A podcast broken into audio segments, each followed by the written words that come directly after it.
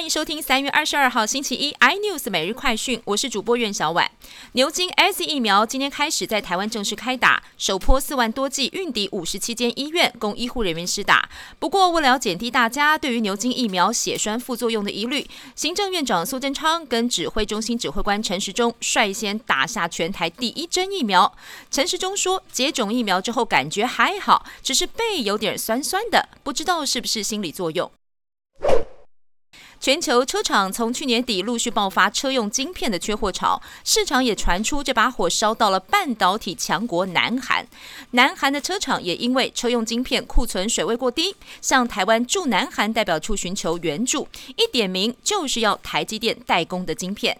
另一方面，南韩政府也有警觉了，未来晶片也要靠自己，正号召车厂及晶片厂组成车用晶片国家队。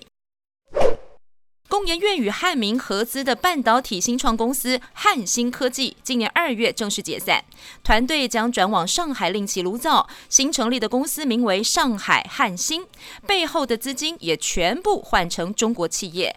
这个在台湾研发十年的产业，很可能整晚被中国端走，台湾不得不小心。KY 公司频频成为投资地雷。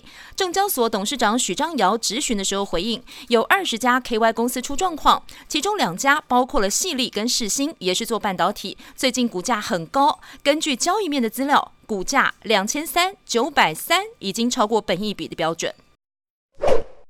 今年东京奥运加入了冲浪、攀岩等竞技运动。不过，经传萨尔瓦多的冲浪夺牌希望迪亚兹在自家附近训练的时候，居然遭到闪电劈死。外媒报道，年仅二十二岁的迪亚兹是在训练的时候进入水域之后被闪电击中，经过急救还是宣告不治。更多新闻内容，请锁定有线电视八十八 MOD 五零四 iNews 最终晚报，或上 YouTube 搜寻三立 iNews。感谢台湾最大 Podcast 公司声浪技术支持。您也可以在 Google、Apple、Spotify、KKBox 收听最新 iNews 每日快讯。